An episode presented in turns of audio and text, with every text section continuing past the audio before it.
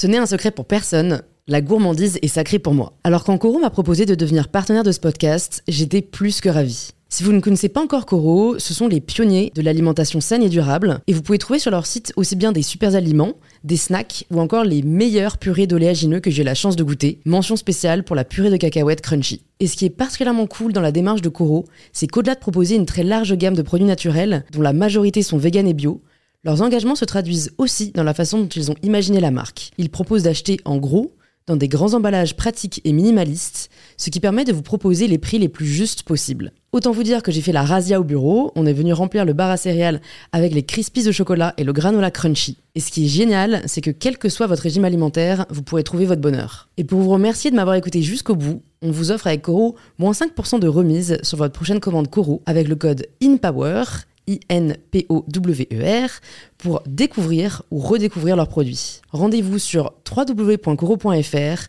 et surtout, régalez-vous. Bonjour à tous et bienvenue sur InPower, le podcast qui vous aide à prendre le pouvoir. Athlète, entrepreneur ou encore artiste, je reçois chaque semaine sur InPower des invités inspirés et inspirants qui ont pris le pouvoir de leur vie. Cette semaine, j'accueille un entrepreneur que j'admire beaucoup, Wilfried Granier, le fondateur de la licorne française Superprof. Superprof, si vous ne connaissez pas encore, c'est une boîte qui met en relation professeurs et élèves dans toutes les disciplines possibles et inimaginables. Cours de français, d'histoire, de danse, de guitare, ils ont aujourd'hui plus de 15 millions de professeurs dans le monde et sont implantés dans plus de 40 pays. Il est rare de rencontrer un personnage comme Wilfried, ingénieur mais passionné par la croissance, sûr de lui mais se remettant perpétuellement en question, porté par de grandes ambitions tout en restant très accessible. J'ai l'impression que ce sont ces apparents paradoxes qui font de Wilfried l'excellent entrepreneur qu'il est aujourd'hui, participant à faire rayonner la France à l'international et dirigeant plus de 200 collaborateurs. Quelle a été la stratégie mise en place par Wilfried pour faire de Superprof le succès qu'il est aujourd'hui? Comment gérer une boîte en hypercroissance? Comment transformer ses erreurs et ses frustrations en opportunités? C'est tout ce que l'on aborde dans cet épisode d'InPower qui vous partage les clés d'un succès entrepreneurial sans jamais n'avoir levé de fonds. Si c'est la première fois que vous écoutez InPower, bienvenue. Plus de 200 autres épisodes sont disponibles sur le podcast si vous souhaitez continuer à être inspiré. Et si ce n'est pas la première fois, c'est peut-être que le podcast vous plaît, alors pensez à vous abonner sur l'application que vous êtes en train d'utiliser. Et je suis ravie de vous inviter à rejoindre ma conversation avec Wilfried Granier. Le racisme, ça, c'est la peur de l'autre. La peur, c'est des fantasmes, des fantasmes qui sont créés par euh, des briques d'informations un peu déformées. Euh, tu es dans un prisme avec d'autres gens qui pensent comme toi. C'est que des biais, en fait. Mm. Et si tu étais ouvert, éduqué, que tu avais voyagé, si tu vois, les, les, plus gros racistes, c'est ceux qui n'ont jamais bougé de chez eux, qui sont euh, dans leur campagne, qui voient, qui connaissent même pas l'étranger et qui s'en sont fait. l'étranger, il va tout nous voler, quoi. Mais ils n'en mm. connaissent même pas. Tu vois ce que je veux dire? C'est un fantasme. Tu vois? S'il voyageait, si tu allais vers l'autre, si tu discutais, si tu rencontrais des gens intéressants et si tu apprenais, c'est sûr que tu serais beaucoup plus ouvert à l'autre, ça. C'est évident. C'est évident. Après, ça rejoint un, autre problème euh, plus, plus actuel. Euh, on en parlait aussi hier, c'est le voyage. C'est en fait c'est. Ah bah, c'est un, outil de formation. Ouais, ah ouais. non, non, je parle de l'écologie, tu vois. Ouais, ouais, C'est, tu vois, moi, je me sens mal aujourd'hui de dire à ma communauté. Euh, alors que je comprends, tu vois, ça apporte beaucoup de choses, mais mais ça, ça tue la planète, quoi. Le voyage, c'est fabuleux.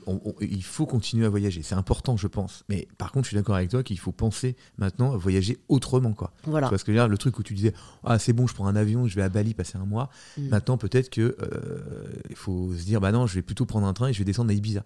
J'en sais rien, tu vois. Mm. Trouver des alternatives de voyage. Mais par contre, il faut surtout, surtout, je crois, euh, le voyage, ça rend très intelligent. Mm. Tu vois d'autres cultures, tu vois d'autres gens, tu te rends compte de la chance qu'on a aussi. Moi, je me suis rendu compte de la chance qu'on avait euh, en voyageant. C'est-à-dire que c'est quand même euh, la France, un, pays magnifique. Pour autant, si j'étais pas sorti de France, je pourrais répéter des choses bêtes en disant ouais, on n'a pas ça, on n'a pas ça. Tu sais, se, montrer ce qu'on n'a pas plutôt que d'embrasser ce qu'on a. Exactement. Quoi. Écoute, je sens qu'on va faire comme beaucoup de podcasts en ce moment, c'est-à-dire commencer alors même qu'on t'a pas présenté. Donc, je mettrai ce petit bout très intéressant. Mais pour toutes les personnes qui nous écoutent, Wilfried, est-ce que tu peux te présenter avant qu'on vienne à notre conversation de la façon dont tu le souhaites? Alors, je m'appelle Wilfried, euh, je suis l'heureux papa d'un petit garçon qui s'appelle Olympe, dont je suis fou amoureux, qui vient de fêter ses 4 ans le 6 décembre, jour de la Saint-Nicolas. Et euh, en deuxième euh, enfant, on va dire, j'ai la chance d'avoir fondé Superprof, qui est la boîte de mes rêves. voilà, j'ai une boîte dans l'éducation avec une équipe formidable de 200 personnes et, et internationale, puisqu'on est dans 41 pays, on opère en 18 langues. Et cette société, ce projet, c'est un rêve éveillé. Voilà. Trop bien. Écoute, j'ai hâte d'en savoir plus. Euh, c'est marrant parce que hum, je me rends compte qu'il y a pas mal de. En fait, il y a un peu deux typologies de start-up ou de boîtes en France. Celles qui sont très incarnées par leurs euh, fondateurs et du coup, généralement très médiatisées. Et puis d'autres euh, qui sont très connus, mais on ne connaît pas forcément les personnes qui sont derrière. On parlait, euh, quand on s'est rencontré de, Fanny, euh, voilà, qui a fondé My Little Paris, et, tu vois, qui, elle, refuse tout média, personne limite connaît son nom, mais elle a créé une très belle boîte. Et toi, alors, je pense que dans le milieu, on te connaît quand même, mais je pense qu'il y a beaucoup de gens qui ne savent pas qui a derrière Superprof. C'est un choix de ta part un peu de, tu vois, t'effacer devant Superprof? Enfin, voilà, est-ce que ça s'est fait naturellement? Ouais, enfin, oui, oui. D'abord, la société, euh, plus que moi. Hein. D'abord, la société, c'est 200 personnes, c'est tout un collectif, c'est des gens extraordinaires qui, qui, font ça. Euh, moi, je suis pas, je, je, cherche pas la lumière. Donc euh, voilà, pour vivre heureux, ils vont cacher. je pense que Fanny, pour, elle a, en fait, elle a appris. Je pense qu'elle l'a d'abord très incarné, My Little Paris, parce qu'on la voyait beaucoup, beaucoup. Fanny était très connue. Et aujourd'hui, maintenant, effectivement, elle est partie sur un autre mode où effectivement c'est plutôt sa société plutôt que elle. Et moi, ça me va très bien. Moi, je veux pas qu'on fasse de promotion pour Wilfried Granier. Je veux qu'on parle de super prof. Alors, c'est important de l'incarner, c'est important d'en parler, c'est important qu'effectivement je suis le porte-parole en, tout cas des, collaborateurs et du projet, mais oui, d'abord le projet avant l'homme, avant c'est sûr. Mmh, non, mais c'est très intéressant. En fait, je pense qu'aujourd'hui, comme en fait tout devient très concurrentiel, incarner son entreprise, c'est un moyen aussi de, dire aux, voilà, aux clients, aux consommateurs, euh, bah, en fait, quand vous consommez chez moi, vous savez qui y a derrière. Tu vois Et en fait, je pense que Superprof, au final, comme c'est les professeurs, le visage de l'entreprise, il n'y a pas forcément ce besoin derrière. Et, ça, c'est hyper intéressant. Mais du coup, alors, avant d'en venir à Superprof, est-ce que tu peux nous raconter un peu, toi, euh, ton parcours, tes études? Quelles étaient un peu les prémices de ce qui a mené à ta vie entrepreneuriale? Alors écoute, euh, les études, euh, j'ai de la chance, j'étais pas trop mauvais en maths, euh, Louise. Donc du coup, dès le début, en fait, quand t'es pas mauvais en maths, t'as une carrière, enfin, t'as un, schéma scolaire qui est assez classique. Donc j'ai fait mon bac scientifique. Ensuite, après, j'ai enchaîné par une prépa et je suis devenu ingénieur. Alors il faut que tu saches que je rêvais d'être ingénieur, mais vraiment, j'en rêvais la nuit. C'est-à-dire que je ne pouvais même pas. moi, les gens sont peu diplômés dans ma famille. Je connaissais personne qui avait plus. c'est mon papa qui a une licence Bac plus 3, qui est le plus diplômé de loin, largement loin euh, de toute ma famille. Ma maman n'a même pas été au lycée. Euh, et donc, ingénieur, c'était. Mais je me disais, mais est-ce que c'est possible que je sois un jour ingénieur? Donc, toutes mes études, en fait, ont été. Euh, drivées par ce rêve où je me pinçais moi-même le matin en me disant je vais peut-être être ingénieur. Donc c'est vraiment été une très belle période parce que je vivais mon rêve et chaque année je me disais je me rapproche un peu plus de ce rêve. Donc voilà. Mais euh, ce qui est étonnant, c'est que quand je suis devenu ingénieur, je me suis rendu compte que c'était vraiment le métier que je voulais pas faire. C'est-à-dire que euh, ce doux rêve de diplôme euh, que, je caressais, en fait, c'était pas le métier que j'avais envie. Moi, je voulais plutôt effectivement monter des boîtes, rencontrer des entrepreneurs. Enfin, j'étais déjà dans cette mouvance-là. Et donc, pour m'extirper un peu du côté ingénieur, en fait, je suis rentré dans le conseil. Donc, j'ai fait 4 ans dans le conseil, 2 ans chez KPMG, 2 ans chez Ernst Young. Ça, c'est une super école, parce que c'est une école du travail, du sérieux, de la rigueur. Euh, voilà, euh, on, apprend à travailler vraiment dur. Et euh, on apprend aussi bah, à facturer, on apprend plein de choses. C'est vraiment une très belle école que je recommande. En tout cas, à l'époque, c'est une très belle école. Mais par contre, effectivement, ce, ce, désir de monter une boîte, c'est un truc qui m'anime depuis vachement longtemps. Moi, depuis très jeune, je me disais, les mecs qui montent des boîtes, c'est incroyable. Ça, c'est, c'est, c'est, les nouveaux conquérants. C'est le mec qui part avec son équipe sur son bateau. Il, il part à l'aventure, il sait pas très bien où. Donc j'aimais bien cette idée du leader. J'aimais bien cette idée de construire une team et d'attaquer un, projet. Et puis j'aimais bien l'idée aussi d'être autonome financièrement, c'est-à-dire de créer soi-même sa propre activité. Euh, voilà, donc c'était un rêve un peu romantique. Mais je connaissais aucun entrepreneur, donc j'avais, voilà, j'en rêvais aussi pareil. Mais euh, quand j'ai été chez Ernst j'ai rencontré beaucoup d'entrepreneurs. Donc du coup, ça m'a donné envie. C'était en quelle année à peu près ça? 2006. 2006-2007. Donc euh, ouais, il y avait, y avait quand même pas encore euh, la mode entre guillemets l'entrepreneuriat ah. beaucoup d'exemples. Enfin tu vois il y, avait alors il y avait aussi, il y avait quand même eu tu sais euh, au, niveau de 2000 tu sais tous les gens qui s'étaient ouais, exactement quoi où il y avait l'espèce de bulle internet qui avait explosé. Donc moi j'avais déjà eu l'occasion d'avoir des modèles comme Marc Simoncini qui avait monté e-France qui l'avait revendu. Mm. il y avait des gens qui s'introduisaient en bourse. Enfin il y avait quelque chose qui arrivait. Le, point com commençait à arriver, tu vois, avec toutes les aberrations qui se sont passées, parce que tout s'est cassé la gueule. Mais voilà, il y avait déjà ce truc-là. Mais moi, je suis après la bulle. C'est-à-dire que quand j'arrive, quand je veux me lancer dans l'entrepreneuriat, la bulle a éclaté, euh, le point com n'est plus du tout à la mode. Bref. Et donc, euh, écoute, voilà, je fais 4 ans de conseil et puis euh, j'ai une première idée de monter ma première société qui s'appelle Capé Média. parce que je rencontre un entrepreneur qui me, qui me dit Allez, faut, faut que tu y ailles, c'est une, une, idée incroyable, on va faire de la pub sur Internet, c'est à la mode. et puis cet entrepreneur, il avait 10 ans de plus que moi, il s'appelle Luc de Cardinal, que je salue, qui est un mec absolument incroyable et, et très courageux. Euh, et donc, il me, il me lance. Voilà, il mm. me, lance. Et donc, je lance ma première boîte en 2006. Ouais.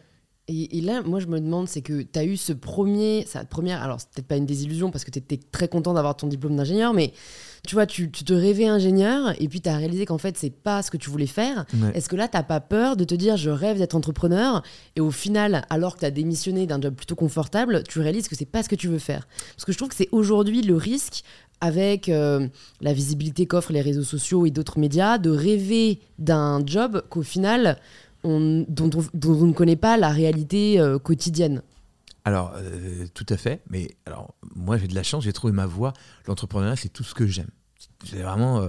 donc, ça a bien marché. Mais je comprends effectivement ce que tu me dis, à savoir que il y a des, évidemment, tous les jobs, tous les diplômes, tous les trucs, on, les fantasme un peu parce qu'on ne mm. les connaît pas. Et des fois, après, on peut être un peu déçu. Mais alors, euh, l'entrepreneuriat, moi, je le souhaite à tout le monde. C'est-à-dire que c'est le, c'est le meilleur job du monde, hein, selon moi. C'est, euh, c'est, euh, Écoute, c'est marrant. C'est marrant. Franchement, discutons-en maintenant. En plus, j'entendais un peu ça sur un podcast aussi. je, pense, personnellement, pour être, ça fait que trois ans que je suis dans l'entrepreneuriat, mais je pense vraiment pas que c'est fait pour tout le monde. Et je pense qu'il y a vraiment des typologies de personnalités qui sont faites pour l'entrepreneuriat, tout comme je pense qu'il y a des typologies de personnalités qui sont faites pour être artistes, tout comme je pense qu'il y a des typologies de personnalités qui sont genre intellectuelles. Enfin, en fait, c'est assez fou. Moi, dans les personnes que je rencontre, et voilà, tu dois être, euh, je sais pas, le 250e invité du podcast.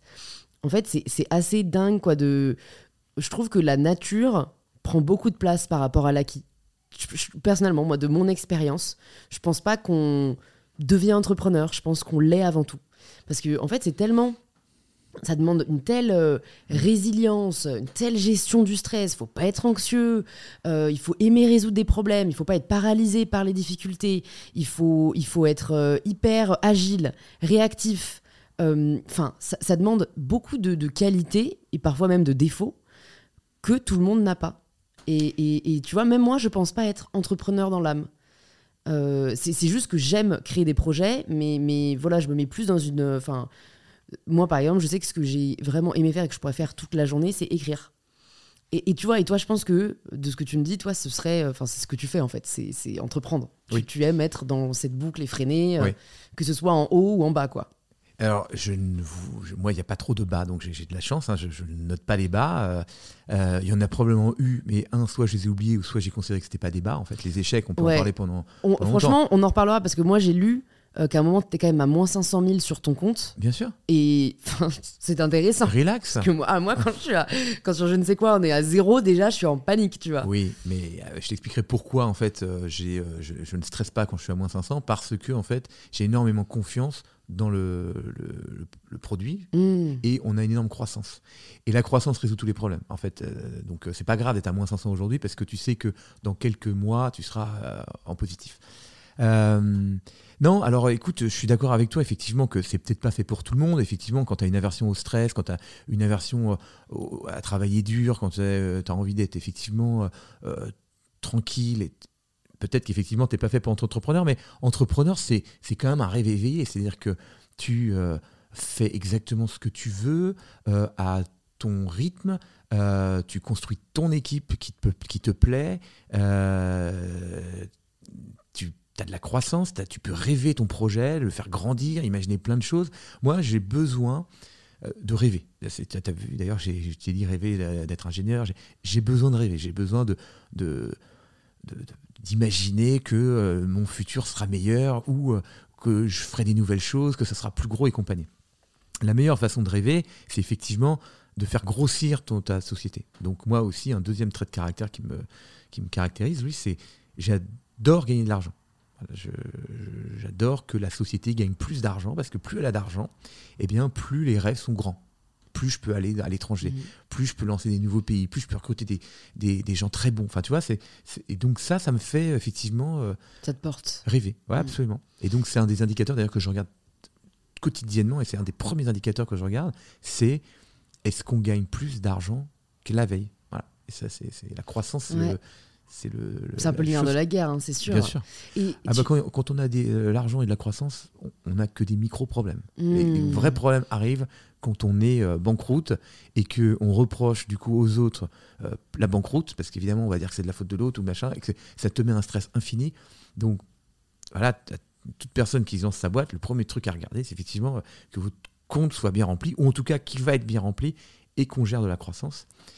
Euh, et, là, tout est résolu après. Et c'est marrant parce que tu n'as pas du tout une formation euh, de, commercial. Donc euh, ça, tu l'as appris sur le tas dans ta première expérience, la nécessité, tu vois, de, de gérer son cash et de... de... Alors j'ai même appris en fait chez KPMG. Figure-toi que moi j'étais embauché chez KPMG et KPMG était un peu en banqueroute à l'époque. C'est-à-dire que j'ai été le dernier recrue avant qui gèle intégralement les les recrutements et euh, mon associé à l'époque, il, voilà, il fallait détecter, faire des détections clients pour euh, dire que tiens, il a peut-être besoin d'une mission complémentaire et on était très à l'affût. Donc moi, dès même mon stage, parce que j'ai fait mon stage de fin d'études mmh. chez eux, j'étais déjà vachement à l'affût de gagner de l'argent pour la compagnie. Donc tu vois, quand je suis arrivé chez Ernst Young, j'avais déjà cette mentalité de dire ok, on doit facturer un maximum le client pour que l'associé soit content et que du coup, bah, tu aies une bonne euh, carrière. En gros, plus tu factures, plus tu as des bonus, plus tu augmentes euh, ton salaire. C'est tout bête. Hein. Mais donc, j'avais déjà cette sensibilité. Je suis arrivé chez Ernst Young. Alors là, c'était génial parce qu'on avait plein de clients, ça marchait bien. Mais les associés, nous, vraiment aussi, pareil, nous rappelaient qu'il fallait faire de la détection. Et ce qui est étonnant, c'est que, alors que moi, j'étais euh, junior, je voyais des fois des managers qui n'étaient pas comme moi. Moi, j'étais déjà très au, taquet sur la facturation. Et donc, quand j'ai créé ma première société, bah, évidemment, j'étais rompu un peu à l'exercice. C'est-à-dire que je me évidemment, il fallait que je fasse grossir mon, compte. Et donc, euh, bah, et puis en plus, j'aime bien. Je, trouve que c'est très réjouissant de gagner plus d'argent. C'est très facile de noter qu'on gagne plus. C'est un chiffre que tu compares et tu fais un pourcentage qui te montre ta croissance. Donc, je vois ça un peu comme un jeu, j'ai l'impression. Hein. Exactement, exactement. Hmm. C'est un jeu et c'est facile à suivre. Le qualitatif, c'est beaucoup plus. Euh, on peut en débattre, quoi, beaucoup plus. Quoi. Subjectif. Le quantitatif, c'est. et les sous sur le compte, c'est. Euh, et encore une fois, ces sous me permettent de rêver encore plus grand. Quoi. Et cette première boîte, c'était un succès euh, vous l'avez, Pourquoi vous l'avez terminée? Est-ce que vous l'avez revendue? Euh Ouais, alors, euh, alors l'histoire, c'est que donc, je m'associe avec ce garçon qui s'appelle Loïc, qui lui avait une autre société à l'époque. Et voilà, on démarre. Et ma boîte fonctionne bien, c'est-à-dire qu'au bout de 3-4 ans, euh, ça marche assez bien. Loïc, lui, il a cartonné euh, sa boîte, il a coté en bourse et tout, elle est énorme, machin et tout. Et du coup, on s'est un petit peu séparés. C'est-à-dire que même physiquement, on n'est plus dans les mêmes bureaux, alors qu'avant, on partageait les mêmes bureaux, puis ensuite, après, on a partagé des bureaux euh, mitoyens. Là, il était parti, on n'était même plus à la même adresse. Et donc, moi, en, mode super bébé, un jour, à Ginette de la Côte d'Azur, un bar qui est rue Colincourt, je vais le voir et je lui dis, bah écoute, tu as 40% de la boîte, moi j'ai 60% comme on bosse plus ensemble, peut-être que je devrais te racheter tes parts. Mais t'imagines, Louis, je n'ai aucune idée de valorisation. J'arrive les. Comme je te dirais, tiens, je, je sais pas, euh, on va boire un café, mais je, parle de rachat, mais sans même savoir comment je peux financer, racheter, c'est un truc d'enfant. Et lui me dit Ah, ça m'embête, non, non, non, je veux pas qu'on fasse ça, laisse-moi réfléchir. Et donc, une semaine plus tard, il m'invite à déjeuner au bistrot des dames. Donc, bistrot des dames, c'est un, rue des Dames, il y a un jardin avec un Bouddha, c'est très zen, c'est très chouette, c'est très romantique. Bon, voilà, écoute, moi je suis content d'aller déjeuner, faire un déjeuner romantique le midi avec mon associé, donc j'y vais. Et, euh, et, je ne sais pas pourquoi, mais ce jour-là, j'ai une énorme migraine. Je, n'ai jamais mal à la tête, j'ai jamais de migraine, mais ce jour-là, j'ai la migraine des enfers. J'arrive et il me dit Bon, écoute, on va commencer par se boire une petite coupe de champ. Alors là, je te jure que quand tu as une migraine, le dernier truc que tu as envie, c'est de boire une coupe de champ. Tu as, juste envie de prendre un doliprane et euh, d'aller te coucher, quoi. Euh, mais business is business. Et voilà, t'as envie d'être sympa et donc euh, je prends un coup, je trempe les lèvres, ouais, super. Il me dit écoute, voilà, j'ai bien réfléchi, on va pas faire ça. Par contre, je comprends effectivement que là il y a deux boîtes, donc il faut qu'on fasse un alignement d'intérêts. Donc je vais te racheter ta boîte. et tu vas devenir directeur général euh, du groupe. Alors je dis ok. Et il me tend un papier en me disant voilà quel prix j'ai pensé te racheter tes 60%. Et j'ai 28 ans, je regarde, et sur la table, il y a des millions d'euros. Et donc j'ai dit oui. ok. ah, c'est fou. Euh, tu sens que lui, il avait plus de, de, de, bagou, enfin en tout cas qu'il avait plus d'expérience. Euh, que... Surtout, moi t'imagines, j'ai 28 ans, je dois gagner 3000 euros par mois.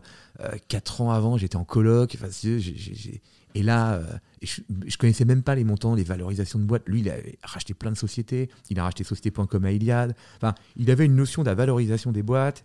Il avait beaucoup de cash. Il était introduit en bourse. Enfin, c'était pas le même univers. Donc moi, j'étais un enfant, donc il m'a fait une proposition que mm. j'ai acceptée. Et en plus, au-delà du côté financier sécurisant, le projet était génial. Je devenais déjà un groupe de 200 personnes euh, avec des moyens financiers énormes. Donc, euh, mm. fabuleux. Mm. Avec le recul, tu regrettes de ne pas l'avoir négocié ou pas? Alors j'ai négocié. Ah, tu vas négocier quand même Ok. tu as des conseils peut-être pour des personnes qui nous écoutent qui vont bientôt être dans, la même, euh, dans le même cas de figure Comment bien négocier un rachat de, de boîte? Bah, En fait, la meilleure façon de négocier un rachat, c'est de se rendre euh, très euh, sexy. C'est-à-dire qu'en fait, on a toujours envie d'acheter quelqu'un qui, qui vous échappe. Donc, j'ai effectivement rapidement dit oui, mais j'ai quand même demandé un temps de réflexion. et comme il voulait absolument faire le deal et que voilà et que j'étais pas mauvais dans mon, dans mon truc, et bien mécaniquement, les prix sont, ont augmenté. Et euh, donc c'est ça, en fait, se rendre indispensable, c'est la meilleure façon de faire augmenter les prix. Ok, hyper intéressant. Donc du coup là, tu deviens DG. Est-ce que tu n'as pas quand même euh, ce, manque ensuite C'est quand même un fonctionnement très différent. Euh, Absolument. Être à la tête d'un groupe et, et, tout faire quand tu es entrepreneur et ce côté très DIY presque. C'est pour ça que je reste que deux ans. Je fais deux ans parce que le projet est génial, mais ça, ne me plaît pas du tout. Déjà, ça me plaît Enfin, ça me plaît pas du tout. Non, j'exagère.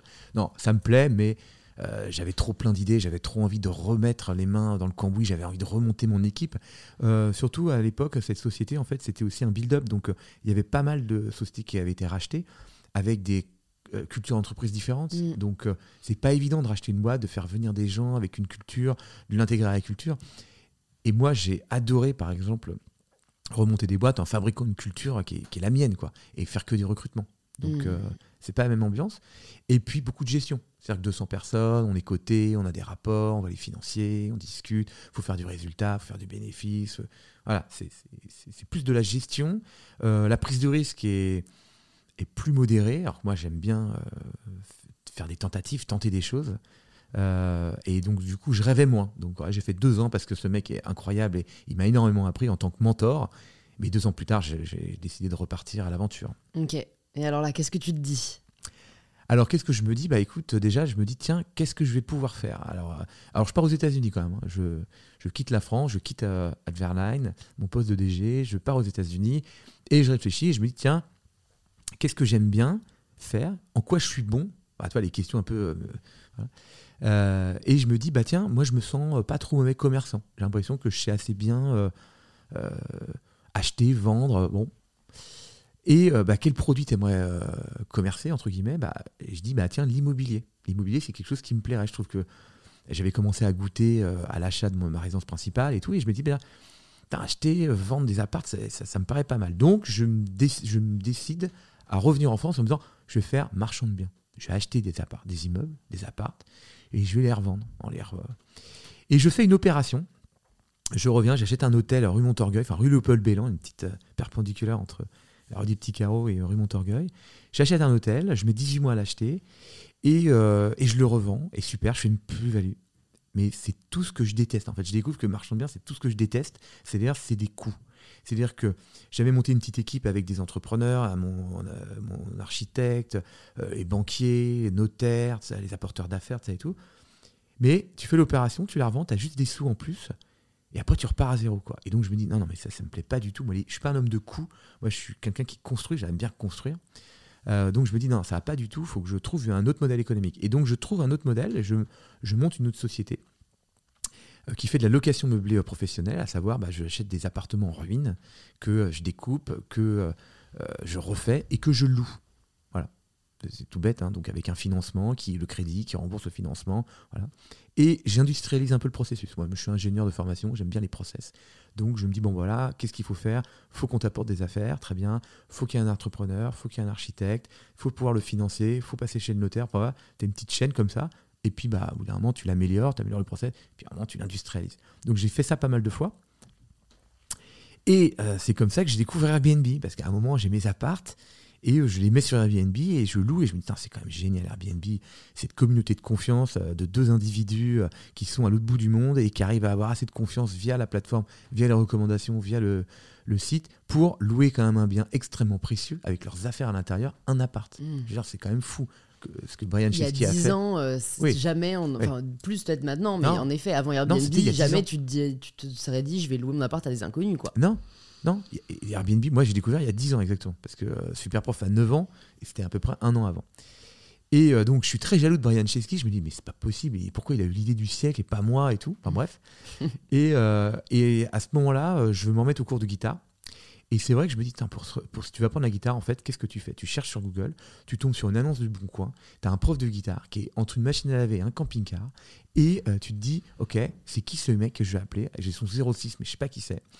Ou alors, tu vas à la boulangerie du coin, tu regardes les affichettes en disant voilà, il y a Nounou, mmh. Babysitting, ah tiens, il y a un prof de guitare. Mais y a, il est où le Airbnb du prof particulier? Et donc, ça vient de là, en fait. Tu vois, à mmh. l'époque, je, découvre Airbnb, j'ai besoin de cours particuliers, et donc je décide de me lancer le Airbnb du cours particulier. Et on est en début 2013 euh, à ce moment-là, quoi. C'est assez fou, en effet. Et, je trouve que c'est un très bel exemple. J'ai l'impression que les, les plus belles histoires entrepreneuriales naissent de deux domaines a priori euh, très opposés ou tu vois de, deux secteurs très différents qu'on arrive à fusionner ensemble. Enfin tu vois là tu, partais de la location euh, plus ou moins euh, et t'as mêlé ça à l'éducation donc à la base pas du tout quelque chose auquel on pense et qui en fait mis ensemble est une idée assez révolutionnaire. Je crois que c'était Peter Thiel qui dit ça dans From Zero to One. Et, c'est vrai qu'on on ne pense pas parfois à associer des domaines a priori opposés. Alors je pense que c'est de là que peuvent naître les plus belles idées. quoi. On est d'accord. Surtout euh, bah, prendre les, meilleures pratiques des, d'Airbnb, c'est-à-dire créer de la confiance, créer une communauté de confiance. Ça, c'était l'idée du siècle. Ah, effectivement, euh, et après l'appliquer à l'éducation, ouais, c'était, assez, assez malin. Alors, c'est quoi le premier jour de Superprof? Alors, alors, le premier jour, est-ce que c'est en août 2013 quand j'appuie sur le bouton et que c'est live, ou est-ce que c'est un matin quand euh, une fulgurance, je, je trouve le mot Superprof? C'est ça le day one. C'est ça le day one. Ouais, c'est quand tu trouves super prof et que là tout reste à construire. Parce que appuie sur le bouton après, euh, tu me diras, c'est là que les emmerdes commencent. Mais j'aime bien savoir aussi un peu le. Bah, ok, tu te dis quoi? Bon, toi, tu as des fonds, donc euh, j'imagine que la question du financement se pose pas forcément. Voilà, exactement. Mais, mais est-ce que tu commences direct J'ai des euh, fonds pas illimités quand même. puisque moi, je décide de mettre 30 000 euros sur ce projet. Donc j'ai mes appartements d'un côté, ok, que je continue à l'époque. Et j'ai cette idée de cours particulier, d'Airbnb du prof particulier. Et mais par contre, pour l'incarner, il me faut un nom. Moi, j'aime bien parler des choses. Euh, en parler à mes amis, à ma petite amie de l'époque, ça et tout. Et j'avais besoin de trouver un nom. Et donc, je te jure, je cherchais, Louise, euh, des noms, des machins, des trucs et tout. Et un matin, super prof. Donc, je me dis, putain, génial. Alors là, c'est parfait parce que le mot super, il est parfaitement international. Le mot super prof renvoie exactement ce que j'ai envie d'envoyer comme image au prof. C'est-à-dire, tu vas être un super prof. Et en plus, aux élèves, ça, ça parle aussi. Mm. Genre, viens chez nous, tu vas trouver le super prof qui te correspond. Donc, c'est génial. Euh, je fonce sur mon ordinateur, pseudo.com, je regarde nom de domaine superprof.com prix. Bon, ok. Euh, mais je vois qu'il est cyber squatté, je peux tenter un rachat. Donc, j'envoie un premier message au mec qui me dit, euh, c'est un coréen, il me dit, ouais, je, vends, mais c'est 25 000 dollars. Alors là, les, bras m'en tombent parce que si tu veux, 25 000 dollars, moi, mon projet, j'avais mis 30 000 euros de côté pour faire mon Airbnb du prof particulier. Si je mettais 80% du budget dans le nom de domaine, après, je n'allais pas faire grand-chose. Donc, euh, je me dis, euh, j'ai une alternative qui s'offre à moi. Soit bah, je change de nom, parce que je peux encore changer de nom. Hein. je peux euh, mmh. trouver hyper prof ou un autre truc. Ou soit bah, je tente une négo. Et c'est vrai que le super prof, je l'adore. Je me dis, c'est génial, c'est ça qu'il me faut. Donc, j'attaque la négo. Donc, je propose 100 dollars il me propose 24 900. Ok, je propose 200 dollars. Bref. Voilà. Et à un moment, je, il a baissé un peu, mais pas beaucoup. moi, je suis tapis, c'est-à-dire que j'ai. Et donc, je, tente un, truc en disant bah, écoute, moi, ça sera 5000 dollars, c'est au taquet, je ferai pas un euro de plus, donc c'est à prendre ou à laisser, quoi. Et il a accepté. C'est cool. C'est cool. Et en plus, je veux dire, 5000, euh, c'est assez d'argent pour que tu arrêtes de procrastiner et que tu dises ok, le projet, ça commence maintenant. Hmm. En fait, quand j'ai acheté mon domaine et que j'ai dépensé autant d'argent, je me suis dit ok, demain, euh, on va mettre un coup de boost. Parce que moi, c'était un peu un projet annexe, tu vois. Euh, j'ai je savais pas vraiment ce que ça allait devenir. C'était un truc à côté. Euh, là, en fait, d'acheter son domaine aussi cher, tu dis, ok, moi je suis pas quelqu'un qui dépense et puis qui crame de des, sous. C'est un sou est un sou, donc il fallait que je rentabilise. Donc c'est vraiment ça qui m'a mis un coup de boost. Voilà, et, et, donc on lance effectivement depuis la plage de Biarritz d'août 2013 en live superprof.fr et, et on fait la première journée 27 euros de chiffre d'affaires et je suis très content. Et tu t'entoures de qui au début pour lancer cette, euh, cette boîte? Parce que du coup, sur la première, vous étiez deux, deux associés. Là, tu te dis, enfin, je préfère pas m'associer. Pourquoi? Euh, bah Parce que déjà, je veux monter la boîte de mes rêves. Donc, euh, la boîte de tes rêves, bah écoute. C'est pas la boîte de nos rêves. il faut, faut, vendre ton rêve à quelqu'un d'autre, tu vois. j'avais parfaitement l'idée en tête. Je savais exactement ce que je voulais faire. Donc, j'avais pas besoin d'associer. Mm. Et, euh, et puis surtout, j'ai trouvé deux personnes pour m'aider à le faire. C'est-à-dire mon développeur, qui est mm. aujourd'hui mon CTO. Hein. Savoir que le freelance que j'ai pris à l'époque, il y a 9 ans, pour lancer la première version, euh, c'est mon CTO aujourd'hui. Et euh, le stagiaire qui était chez Gaumont à l'époque, qui m'avait fait la première maquette pour quelques milliers d'euros, c'est aujourd'hui mon directeur artistique et qui s'occupe de tout le visuel de Superprof. Enfin, c'est Mike, peut-être que tu l'as vu. J'ai dû le voir la soirée quand mm. même le, stagiaire qui m'a fait ma première maquette super prof. Donc ça, il y a 9 ans. Maintenant, voilà, c'est. C'est beau ça. je me... Comment tu fais pour réussir à continuer à faire rêver les autres parce que c'est ton rêve, tu l'as dit. Et en plus, on est quand même dans une époque où, moi je le vois dans beaucoup de startups, le turnover est important. Et puis voilà, parfois pas parce que l'entreprise, la culture mm. n'est pas incroyable, ce qui peut être le cas, mais peut-être parce que les gens juste ont envie de voir autre chose. Tu vois, c'est quand même quelque chose qu'on entend beaucoup. Alors euh, nous, il y a, alors avant le Covid, j'avais personne qui était qui avait jamais quitté Superprof. En fait, nous, on est déjà, moi, je veux que personne ne parte globalement, mm. euh, parce que euh, bah, on est, on se lie d'amitié, on est potes, tu vois, on est, on est vraiment, c'est, faut que tu Superprof, c'est vraiment une équipe très commando, c'est-à-dire qu'on est très soudés. Et donc on, est, on fait beaucoup de choses ensemble. C'est-à-dire que bah, on fait des, on, travaille évidemment ensemble, mais on va au cinéma ensemble, on, boit des coups ensemble, on fait des, séances cinéma. Enfin, tu vois, on, fait beaucoup, on, fait des séminaires. Enfin, tu vois, il y, a beaucoup d'interactions avec les gens de l'équipe. Donc ça, c'est très important. Euh, et donc les gens, en fait, ils se sentent en famille. Et, c'est vrai que moi, j'adore mon équipe. J'adore mes collaborateurs. J'aime mes collaborateurs. Donc je prends énormément soin d'eux. Euh, voilà, ça passe par plein de choses. Hein. Ça passe par effectivement les mettre dans des bonnes conditions de travail. Ça passe par prendre soin d'eux quand ils vont pas bien, euh, les écouter. Euh, ça passe par passer du temps avec eux à échanger. Ça passe aussi par leur donner accès à toute l'information, à être très facile d'accès, tu vois. Et en plus, un autre truc qui nous aide pour ne pas avoir de turnover, c'est que tout le monde est un peu habité par ce projet qui est le partage de connaissances et tout le monde croit dans la boîte que l'éducation c'est quelque chose qui améliore le monde. Donc euh, il y a en plus ça. Si on était euh, euh, une boîte, je sais pas, qui vendait des objets fabriqués en Chine à des Européens, j'imagine que même si j'avais la même culture d'entreprise très sympa, très à l'écoute et très accessible, il y aurait plus de turnover. Là, en plus, toi, on est porté par la mission un peu de super prof. donc non, pas de turnover. Voilà, après le Covid, il y a eu un peu de turnover parce que les gens déménagent, etc. Ouais, les gens ont voulu partir à l'étranger principalement. Mm. Les gens se sont remis en question. Les gens, voilà, ont voulu se rapprocher aussi de leur famille. Il y, a eu, une remise en question un peu. Parce que moi, j'ai beaucoup d'étrangers, beaucoup de gens qui ont quitté leur pays pour venir en France travailler avec nous, ce qui fait que c'est une auberge espagnole super prof et donc il y a une super ambiance. Et voilà, ça participe aussi au fait que c'est probablement une la meilleure société du monde grâce à l'équipe en fait, qui est vraiment très cool parce que c'est beaucoup d'étrangers. Donc euh, c'est des gens qui euh, sont aventuriers, qui, sont, qui ont quitté leur pays, qui viennent en France, qui se rendent compte de la chance qu'ils ont de bosser en France. Et en plus, on les met dans des conditions dans les bureaux où c'est leur deuxième maison. Donc, euh, voilà. donc c'est très chouette. Et euh, mais voilà, après le Covid, il y a eu effectivement des gens qui se sont dit ouais, j'ai pas vu ma famille pendant deux ans, c'est dur. Hein. C'est dur. et ils sont chez eux, même si, sauf pendant le premier confinement, on a fermé les bureaux. Après, on a toujours laissé ouvert et les gens pouvaient venir. Comme c'est très grand, en fait et qu'il y a beaucoup de place. En fait, les gens venaient, euh, et, euh, mais il y a beaucoup de gens qui sont restés chez eux, qui n'ont pas vu leur famille, qui étaient inquiets. Euh, tout le monde n'a pas eu la chance, quand même, d'avoir des tests, de pouvoir se faire soigner. Il y, a, des, notamment au Mexique par exemple, je sais que la country manager Valéa au Mexique, qui d'ailleurs est en train de partir pour rejoindre sa famille, euh, à un moment, il y a quand même, on reçoit dans le Slack, est-ce que vous savez qu'on peut avoir des bouteilles d'oxygène? Ils cherchaient des bouteilles d'oxygène parce que le papa était malade. Enfin, c'est des conditions qui n'ont rien à voir avec nous. Hein. Même si c'était pas parfait pour nous et qu'il y avait il y a plein de points de dysfonctionnement, c'est incommensurable par rapport à d'autres pays. Hmm. Quand, quand, te vient cette volonté de pas seulement te limiter au marché français, bon, peut-être d'abord nous dire comment tu as conquis le marché français quand même, mais c'est vrai que euh, bon, maintenant qu'on commence un peu à te connaître, je m'en rends compte, c'est un jeu, voilà, tu dois hmm essayer de mettre le plus de cases possible un peu dans le puzzle.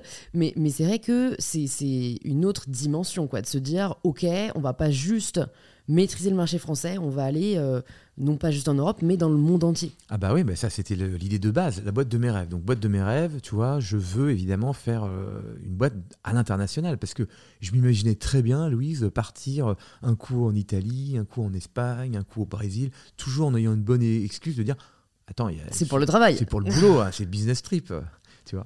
Euh, et donc, euh, ouais, on a tout de suite fait ça. Donc d'abord, bah, première, euh, première année, on a fait que la France. Et alors, combien de chiffre d'affaires à la fin de la première année? Tu te souviens à peu près? Parce que 27 euros le premier jour, ok. mais... On a dû faire un demi-million, un truc comme ça. Donc c'est un énorme succès dès la première année, en fait. Ouais. 500 000 euros de la première année, c'est quand même euh, autofinancé. Comment tu l'expliques ce, succès? Vous avez fait de l'ADS dès le début? Vous Non, on n'a pas fait d'ADS. On a mis 7 ans avant de faire le, premier ads pour retrouver des clients. Euh, alors, euh, le, succès, je ne sais pas si c'est un succès, mais en tout cas, pourquoi ça a bien fonctionné? D'abord parce que le produit était bien fait. Ça plaisait énormément aux professeurs. Les professeurs s'inscrivaient gratuitement chez nous. Donc les gens, tous les profs venaient s'inscrire chez nous pour récupérer des élèves. Les élèves étaient très motivés. Euh, parce qu'on a un algorithme de tri, parce qu'on faisait euh, payer l'élève 9 euros à l'époque pour qu'il contacte son professeur. Donc en fait, on trie un peu les touristes.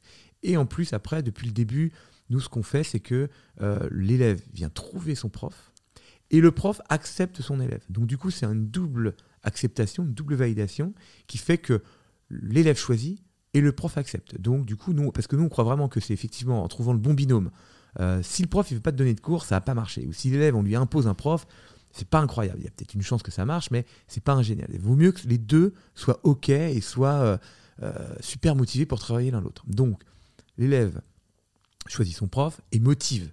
Donc, explique son projet pédagogique, pourquoi, comment, d'où il vient, ce qu'il a fait, ce qu'il veut faire et pourquoi il t'a choisi.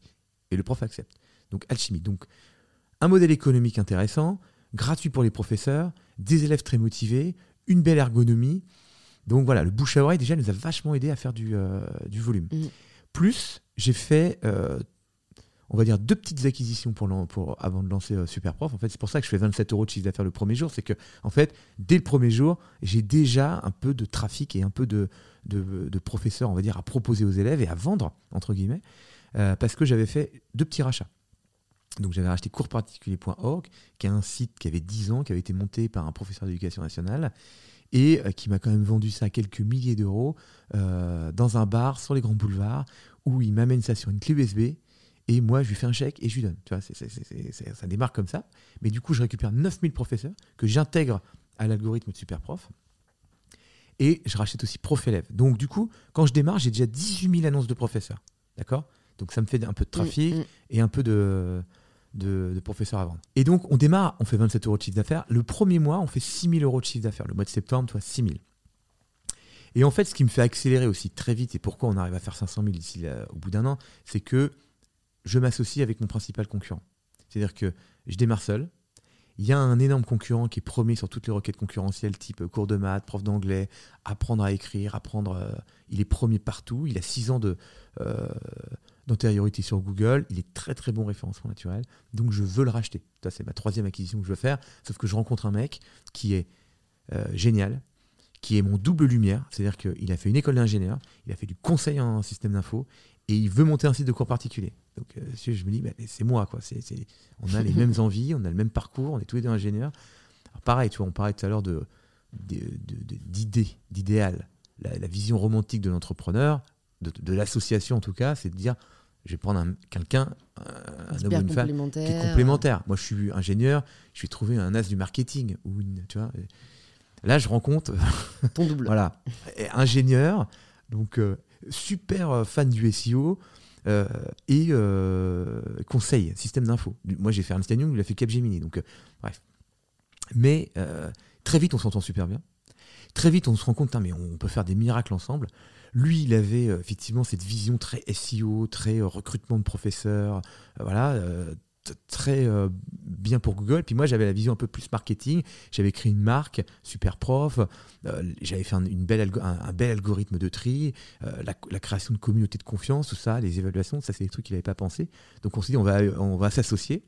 et effectivement, l'association fait que le Super Prof explose dès janvier.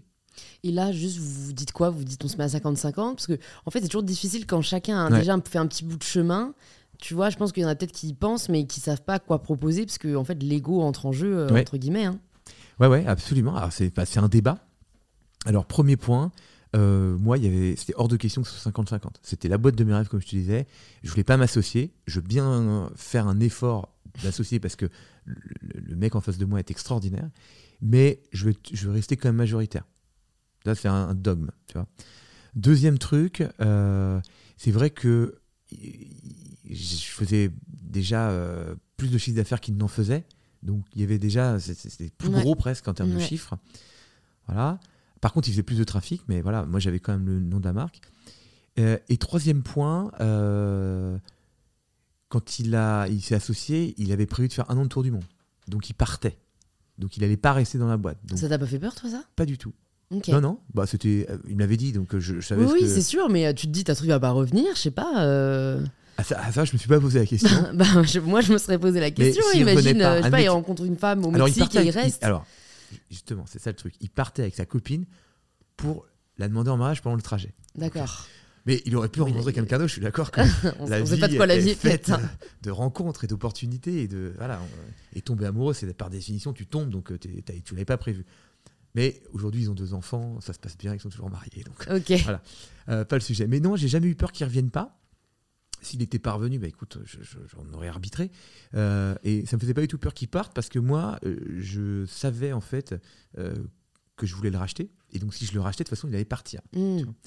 Et je savais très bien intégrer son site. Donc, en fait, ce qui s'est passé, un jour, on s'est vu autour d'une table, il y avait mon développeur, il y avait lui, euh, il m'a dit bon, bah, voilà, la base de données, elle est ici, ça, c'est les accès pour se connecter euh, au FTP, là, tu peux récupérer les fichiers, tes machins. Ça, Il nous a tout expliqué en une journée. Euh, il nous a claqué une bise et je l'ai pas revu pendant un an. Tu vois, ça s'est passé comme ça, mmh. mais c'était le deal.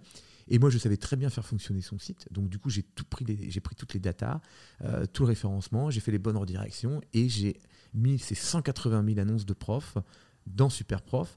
L'algorithme a trié les mises en relation, les profs, les élèves, que toute l'interaction est mesurée en fait chez Superprof entre le prof et l'élève. On mesure le temps de réponse, on mesure le taux de réponse, on mesure le taux de satisfaction, on mesure des tonnes de choses qui fait que bah voilà, il apprend en fait notre algorithme, il a besoin de data pour apprendre, mais plus il a de data, plus il est intelligent. Et, euh, et donc voilà, et donc il part pendant un an. Donc la négociation s'est faite avec tous ces paramètres. Donc tu pars, ok euh, on fait plus de chiffres. Moi, c'est la boîte de mes rêves. Donc, on avait, on avait acté pour 70-30. Ok. Ok, non mais c'est hyper intéressant de connaître le processus derrière et puis aussi je trouve de démystifier le côté euh, il faut absolument euh, s'y connaître, être hyper calé. Enfin en fait là toutes les expériences dont tu nous as parlé, tout s'est fait de manière très spontanée, sans trop de réflexion derrière. Alors bien ah sûr il faut tu vois il faut réfléchir mais mais mais en fait c'est un point important je trouve de, de montrer qu'on ne saura jamais assez bien faire en fait. Qu'il faut faire d'abord et faire de son mieux. Vraiment, exactement. Non, non, c'est. Euh, euh, alors évidemment, il faut réfléchir en disant voilà ce que je veux, mais après, ne plus le remettre en question et vraiment foncer, foncer, foncer euh, et apprendre en fait avec les retours clients, les retours marchés, et ça et tout. Et, et voilà, et pas se poser trop de questions. Moi, la stratégie de Superprof, elle tient en, deux mots hein, faire la plus belle communauté de professeurs. Point depuis le début. Ça fait 9 ans qu'on fait la même chose, qu'on améliore, qu'on améliore, mais c'est toujours la même chose. Et euh, toutes les, personnes qu'on peut me dire Ah, tu pourrais te diversifier, on pourrait faire ça, on pourrait vendre de la formation, on pourrait faire ci. Ouais, peut-être. Mais c'est pas l'idée de base. Moi, je reste super focus sur mon, ma mission et, euh, et, on, voilà, et on attaque tous les marchés dans tous les pays euh, de façon très bourrine, j'allais dire. Mais, bah ouais, mais il faut assumer le terme, il faut assumer le terme. il faut savoir parfois être bourrin. Bon, là, en t'entendant, tu vois, on pourrait se dire, ok, ça s'est super bien passé pour lui de A à Z. Est-ce que, est-ce qu'il y a eu quand même, je sais pas, des erreurs, des regrets, des j'aime pas le terme échec parce que ce n'en est pas, tu vois, mais est-ce qu'il y a des choses que tu aurais peut-être fait différemment? Ah bah Bien sûr, ouais, ouais, ouais, ouais. Alors moi non plus, enfin c'est pas que j'aime pas le mot échec, mais je trouve que c'est un point de vue l'échec. Oui, c'est ça. en fait, rater, euh, euh, c'est un jugement de valeur. C'est exactement ce que j'ai dit dans ma dernière vidéo YouTube. Hein. Bah, j'ai utilisé le terme jugement de valeur. c'est vrai parce que, en fait, euh, par exemple, je te raconte une anecdote, un truc que j'ai mal fait. c'est voilà, je voulais racheter une boîte en Espagne et euh, j'ai jamais réussi à, comprendre la personne qui était en face de moi, et c'est à lui faire des propositions. Et donc, à un moment, voilà, j'ai cassé le deal en disant voilà, écoute, là, tu, en gros, tu me saoules, c'est pas possible, je comprends rien, euh, tu changes d'avis. Et donc, j'ai cassé et j'ai pas réussi à faire le deal. Et, euh, et après, je m'en suis voulu parce que du coup, il a été vendu à un autre, à un de mes concurrents. donc, j'ai raté le truc, tu vois, je l'ai pas fait. Et surtout, j'ai été stupide à un moment de, couper le truc. En fait, une négociation, c'est un élastique que tu dois tendre, mais sans jamais le casser. Moi, à un moment, j'ai été, voilà, j'ai, été agacé, j'ai coupé le truc. Et ça, j'ai appris. Mais tu vois, ce fait de rater ce deal, ça m'a beaucoup contrarié parce que je me dis, c'est dommage, ça a été racheté par mon concurrent, on aurait explosé en Espagne, machin et tout, parce que c'était un gros truc. Euh, bah, j'ai appris que voilà, euh, maintenant, euh, les je suis beaucoup plus souple. Et là, par exemple, j'ai racheté une boîte en France et il faut que tu imagines qu'on s'est retrouvé autour d'un café, je rencontre le fondateur, et il me dit Ouais, moi je suis vendeur à tel prix. Je lui ai fait répéter une deuxième fois. Je lui ai tendu la main, je dis Nous avons un accord. Tu vois, parce que je ne veux plus commencer à rentrer dans des négos où c'est compliqué. Je trouve que euh, il faut être euh, faut capable de. C'est pas grave de payer cher, parce qu'en fait tu payes cher, mais tu gagnes du temps, ça va plus vite. Et euh, voilà. Et donc, toi, de cette, de cette erreur de, où j'ai été agacé, où j'ai pas voulu, j'étais dans la négo, je voulais pas me faire avoir, tu vois, bah, j'ai appris qu'en fait, c'est vaut mieux faire un deal trop cher que pas le deal du tout. D'accord, hyper intéressant. Je pense qu'en effet, c'est un peu contre-intuitif en bon père de famille. Tu vois, tu te dis, il faut négocier jusqu'au bout, alors qu'en en fait, comme tu dis, tu gagnes du temps, donc de la croissance. Exactement. Et, tu passes à autre chose surtout. Est-ce qu'il y a un marché que vous n'avez pas réussi encore à, à conquérir? Ouais, la Chine et l'Israël. C'est deux pays euh, qui ont besoin des spécificités graphiques. Donc euh, nous, on, a réussi à tordre notre site pour le rendre euh, multilingue, multi-alphabet. On opère en japonais, on opère en Corée du Sud, en Turquie avec des alphabets qui sont différents. On parlait tout à l'heure de la Russie. ça, on sait le faire. Mais pareil, comme tout est paramétré par des country managers, on a euh, fait des paramétrages géographiques, la façon de chercher, comme pour que tu recherches vraiment dans le pays. Il y a des pays qui cherchent par barrio, par quartier, euh, d'autres qui cherchent par code postaux, d'autres qui cherchent par adresse. donc on a vraiment tordu pour que tu aies dans chaque pays une expérience très locale. Mais il y a un truc qu'on n'a pas réussi encore à faire, c'est le design. En fait, on a le même design partout. C'est super prof, il ressemble partout, que, tu ailles euh, en Russie, en Europe ou aux États-Unis, en Amérique du Sud. c'est le même design. Or, pour attaquer par exemple Israël, le design il est inversé. C'est comme des sites miroirs. Donc euh, le logo est à haut à droite, l'écriture va, de droite à gauche. Et ça, on n'a pas su le faire encore, on ne sait pas le faire. Euh, puis c'est un peu plus complexe que ça, c'est pas uniquement un miroir inversé. J'imagine que c'est pas juste un, design graphiste euh, israélien qui peut te faire ton design quoi. Ouais, c'est un design un peu plus particulier. Et la Chine, c'est carrément un nouveau design. C'est-à-dire que les, sites chinois, quand tu les vois, tu, tu vois des alphabets partout, il y a des images, des trucs qui clignotent, ça te semble pas du tout. Et pourtant, eux, ils sont habitués à ça. Et nous, notre, euh, on sait, parce qu'on a, on l'a, on l'a fait tester par des, euh, des gens euh, qui connaissent très bien le marché chinois, ils nous disaient non, votre design n'est pas du tout adapté. Donc, c'est pour cette année, Louis. Cette année, on va tordre le truc pour avoir différents designs, pour pouvoir proposer des designs différents en plus sur chacun des pays. Voilà. Qu'est-ce que tu fais ensuite, une fois que tu as conquis tous les pays du monde avec Superprof? Ah bah, Je continue à améliorer la qualité de nos professeurs. C'est infini. D'accord. Toi, tu te vois vraiment euh, ah, mourir euh, dans ton lit euh, avec Superprof. en te disant, est-ce qu'on a amélioré tous les professeurs Je pas. non, mais en fait, mourir dans mon lit. Déjà, je, je te le souhaite. mourir de façon plus flamboyante. Ah ouais non, Je déconne, je déconne. Je peux pas mourir du tout, peut-être, mais c'est possible. Ah, bah, c'est un défi entrepreneurial intéressant. il est sur le sujet. Hein, c'est vrai, c'est vrai, c'est vrai. il est parti un peu loin, lui, d'ailleurs. Non, mais dans le sens où je sais pas, euh, c'est, j'admire beaucoup les entrepreneurs qui arrivent à ne pas se lasser du business dans lequel ils sont, tu vois. Parce qu'en effet, il y a plein de possibilités, mais à un moment, tu as peut-être envie de, conquérir, euh, ou de répondre à un autre besoin, quoi. Alors, bah, c'est possible, je ne peux pas me projeter. Peut-être que dans 20 ans, tu sais, quand je serai tout vieux et que je verrai des jeunes qui font sur un nouveau réseau où je comprends rien. Déjà, quand on me parle de TikTok, tu vois, hier, j'avais des gros sujets avec. sur TikTok, bon, je comprends, mais tu vois, mais dans 20 ans, est-ce que je comprendrai encore les trucs? J'en sais. Et quand je me sentirai complètement déconnecté et trop vieux pour faire du web, bon, peut-être que j'arrêterai spontanément. Mais je ne peux pas me projeter. Mais en tout cas, je m'imagine très bien euh, continuer ça toute ma vie. Et, pour deux raisons. Pourquoi je me lasse pas et pourquoi j'ai la même énergie que depuis le premier jour? C'est simple, il y a deux raisons principales. Un, l'équipe. Moi, tous les matins, je vais retrouver mes potes au bureau. faut que tu imagines que. Et on est de plus en plus potes, on se connaît de plus en plus. Donc, euh, je vais au bureau m'amuser avec eux. D'accord? Et deux, on fait de la croissance la croissance, ça fait rêver. Donc, c'est-à-dire que là, par exemple, on est en train d'acheter nos bureaux, tu vois, c'est un truc que j'aurais même pas imaginé il y a trois ans, il y a quatre ans, tu vois. Tu parlais de mon découvert, euh, moi, je suis commencé, euh, je suis rentré dans le, Covid, on était à moins 500 000 sur le compte. Donc, si tu veux, euh, t'imagines pas acheter des bureaux à ce moment-là. Donc, tu vois, la croissance fait des nouveaux projets, fait des nouveaux rêves, des expansions. Euh, des nouveaux rachats. Les États-Unis, moi je rêve d'aller vivre aux États-Unis, de retourner vivre aux États-Unis, de, de cruncher vraiment le marché US, parce qu'aujourd'hui on est un, petit, un tout petit challenger, et les marchés US c'est un monstre, c'est tenu par des, mastodontes. qui ont levé des millions. et en plus, il y a eu des rachats récemment. Le numéro 2, du, du, le super prof aux US, le numéro 2, vient de se faire quand même racheter par Microsoft. Enfin, T'imagines, c'est la NBA, c'est un autre. Donc, j'imagine encore faire, tu vois, partir. Mmh, des, euh, encore des nouveaux défis à relever. Ouais, des nouveaux défis. Et donc, pourquoi je suis toujours aussi excité? Parce que bah, les rêves sont grands grâce à la croissance et euh, je bosse avec une équipe formidable. T'as jamais eu une année en baisse de croissance? Ah jamais, mais non. Baisse de croissance, c'est cette année, on fait, que 50, on fait un peu plus de 50%, mais cette année, c'est la pire croissance depuis la création. Et tu l'expliques comment? Le contexte euh, géopolitique Alors j'explique comment, c'est-à-dire que, en fait, avant, quand on passait de 1 million à 2 millions, bon, c'était facile. Là, cette année, on a dû passer de 20 millions à 30 millions. On a dû faire 10 millions de plus. Bon, bah, c'est sûr que c'est plus dur. Et puis euh, après, il y a eu euh, aussi un petit phénomène de rattrapage, je pense. Euh, c'est que pendant le Covid, en fait, on a explosé. Donc on a fait une croissance énorme. Et donc après, voilà, ça s'est restabilisé. Tu vois, donc cette grosse croissance qu'on a fait l'année dernière, qui a fait jumper nos chiffres, eh bien cette année, on a réussi à la reproduire, mais voilà, que de 50%, mais ce qui est, ce qui est bien. Hein. Ouais, ce qui est très bien. Ouais, ce qui est très bien. Mais on était quand même habitué à des croissances à trois chiffres. Hein. donc, hmm. ça, c'est ça un peu la dynamique super hmm. prof. Mais 50%, c'est bien. Et là, on finit l'année. Euh, là, le mois de novembre, c'est le plus gros mois de chiffre d'affaires depuis la création de la boîte. Ah oui Ouais, ouais, ouais. Le mois de novembre, et avec un, peu plus de 60% de croissance. Et là, décembre, pareil, on, est sur une très très belle croissance. Donc on va attaquer l'année vraiment bien.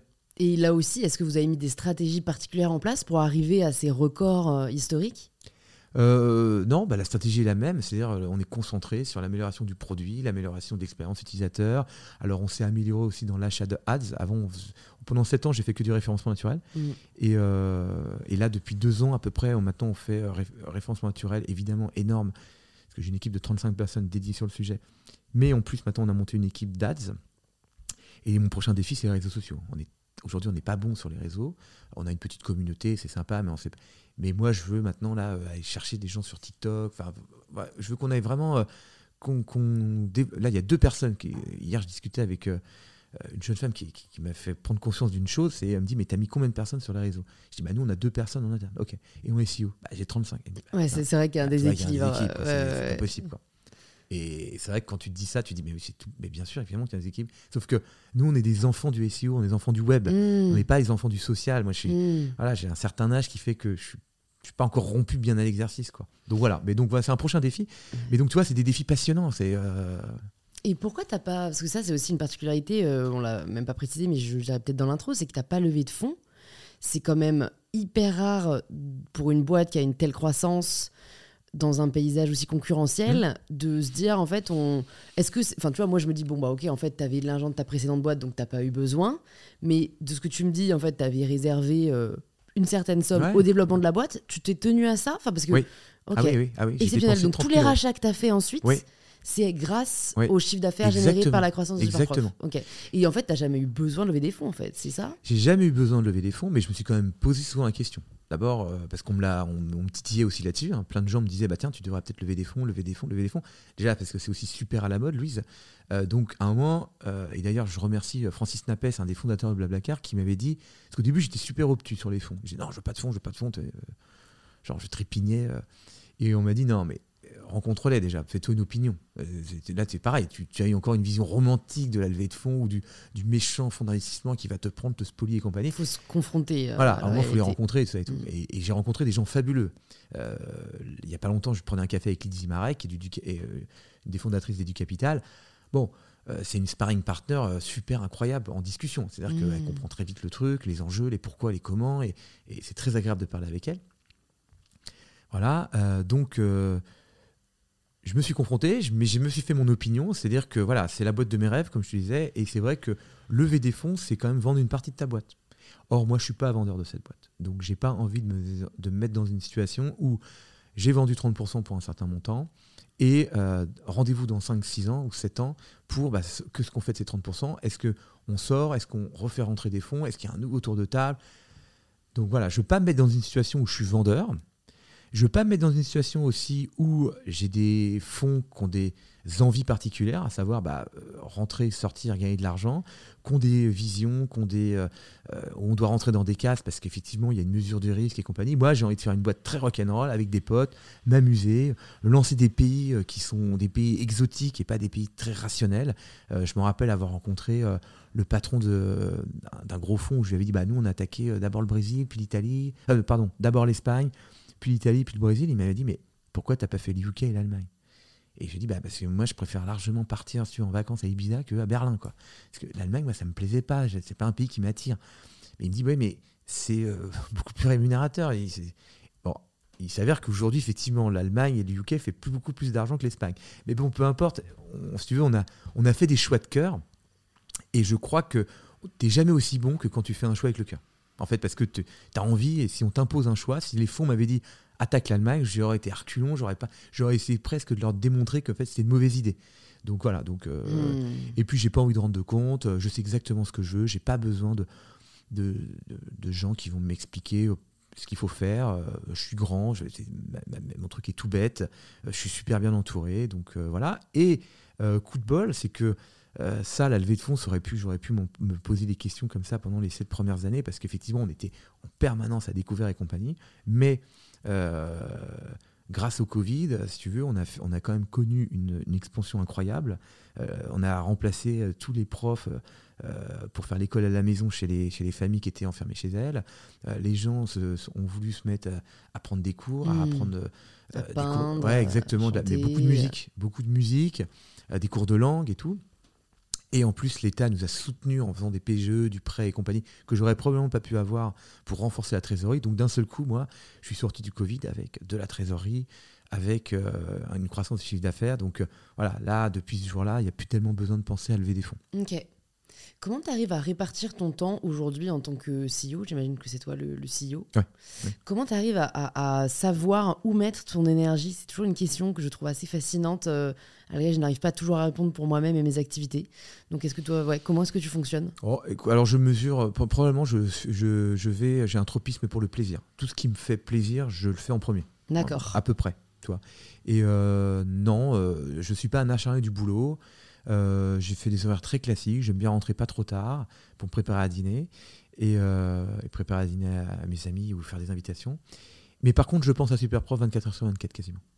J'y pense tout le temps. C'est, mm. mais c'est pas un effort, hein, c'est, une passion. Je, je, rêve mon super prof. Je, je, je, suis fan de ce que j'ai fait. Euh, j'adore ce que je fais. J'ai envie de faire encore plus.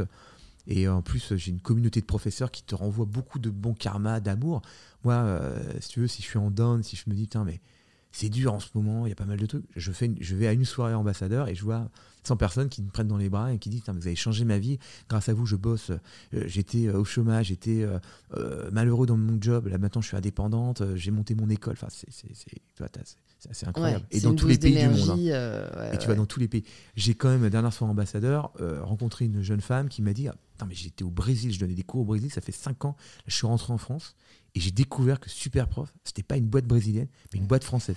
J'étais persuadé que Superprof était une boîte brésilienne. Ah là, tu sais que tu as réussi donc. Bah ouais, tu dis, bah, c'est vraiment, c'est chouette. Quoi. Et t'es pas parti vivre euh, dans ces pays-là? Parce que c'est vrai que de beaucoup de podcasts que j'ai entendus, euh, souvent les personnes disent ouais, pour conquérir le marché, il faut que le CEO aille s'implanter dans le pays. Enfin, tu vois, je crois que Big Mama, ils sont partis vivre au UK pour ouvrir Londres. Enfin, tu vois, toi, t'as pas eu ce parti pris parce qu'en plus, tu as l'air d'aimer voyager. Tu aurais pu te dire bon, bah allez, deux ans Brésil, deux ans Italie. Euh. Alors, bah ouais, mais j'ai pas fait ça. En fait, je suis parti à contre-courant de tout le monde. Effectivement, le, le lieu commun c'est d'aller dans le pays, de monter une équipe de marketing et compagnie. Mais ça, c'est quand tu as beaucoup d'argent tu peux le dépenser. Nous, on n'a pas beaucoup d'argent. Donc, du coup, il fallait euh, déjà qu'on ait qu'un seul bureau. Et surtout, je crois beaucoup en fait au partage. C'est-à-dire que euh, moi, quand j'ouvre, par exemple, on a ouvert la Finlande il n'y a pas longtemps. Euh, la country manager finlandaise, quand elle arrive, si elle était seule en Finlande ou avec son ordinateur, ça serait super dur pour elle. Elle partagerait pas la joie de, bosser en équipe, et puis elle serait mal onboardée, il faudrait que je gère son ordinateur, son connexion Internet, enfin, ça serait très compliqué, elle ferait même pas partie de l'équipe, je la connaîtrais à peine. Donc là, nous, en fait, on met euh, tout le monde ensemble. Il y a des gens qui sont très matures, comme des pays comme euh, le UK, euh, le Brésil, qui ont des équipes de 5-6 personnes eh bien, ils onboardent cette euh, jeune femme qui va arriver. Ils vont lui dire bah voilà, ta première mission, c'est de faire le site très local. Donc, tu vas travailler le système scolaire finlandais, tu vas le traduire le, site en, finlandais parfait, tu vas faire la façon de, chercher, tu vas recruter des professeurs, tu vas faire un état du marché des, compétiteurs pour voir si on peut faire des acquisitions. Enfin, tu vois, elle va être vachement euh, euh, mis dans une, bonne synergie. Et donc, pour faire ça, en fait, rien de mieux en fait de se mettre tout le monde dans la même pièce. Et c'est possible aussi parce qu'on est à Paris. Si j'étais à Limoges, évidemment, recruter des Finlandais, des Brésiliens, des... ça, serait très compliqué parce qu'il n'y en a pas. Or, à Paris, évidemment, c'est quand même la ville incroyable. Il y a toutes les nationalités à Paris. Donc, c'est très facile de recruter à Paris, ce qui ne serait pas possible à l'étranger. Euh, donc voilà, et puis, euh, non, non, il n'y a pas besoin de partir à l'étranger, de monter des bureaux, tout ça, ça, ça dissout un peu, si tu veux, le, focus. Hmm. et puis, par contre, c'est vrai que je fais la blague parce que les US deviennent principalement, à horizon 6 mois, ça sera notre plus gros marché, les US. Parce qu'on on fait une croissance de 300%, euh, parce que les US, c'est un marché énorme, et que euh, on a mis 5 ans à faire notre premier dollar, mais que maintenant qu'on a compris, qu'on a réussi un peu à, craquer le système, eh bien, la croissance est exponentielle. Donc c'est très beau. Et pour la blague, et parce que j'ai envie d'y retourner, je, dis à tout le monde dans l'équipe, ah, vous connaissez le, dans le règlement intérieur de la compagnie, qui est faux, hein, mais je dis, il n'est noté que le président doit vivre dans le pays qui fait le plus de chiffre d'affaires.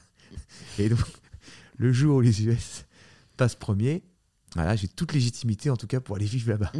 Mais euh, on verra. Bah c'est ça, parce qu'en en fait, de ce que tu me dis, toi, il y aurait une, sorte de manque. Ce serait toi tout seul avec ton ordinateur euh, dans, plus, je sais pas, euh, LA ou New York. Ouais, alors ce serait plutôt la Californie parce que je préfère le soleil. Plutôt San Francisco, entre San Francisco, LA, San Diego. Austin is the new euh, San Francisco. Hein. Il paraît. Euh, on verra. Là, j'ai pas encore pris, mais non, je partirai pas tout seul. Par contre, je partirai avec une partie de l'équipe. D'accord. Parce que je veux pas. Un petit tirage au sort dans le ah. chapeau. Euh, allez, toi, tu viens avec, avec moi. Une main pas si hasardeuse que ça.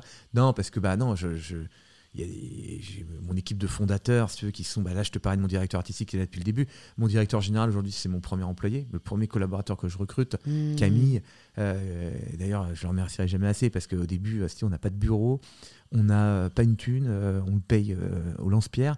Alors je le, par contre en CDI, ça, nous on embauche qu'en CDI parce que je crois, au moins le moindre des choses, c'est de dire ok, je peux pas te payer beaucoup, mais par contre je te promets qu'on va, on va être ensemble pendant très longtemps je te, voilà, je te donne de la, visibilité et euh, tu vas grossir. Donc aujourd'hui, il gère tu vois, les 200 personnes de la boîte. Donc je pense qu'il a fait le bon choix.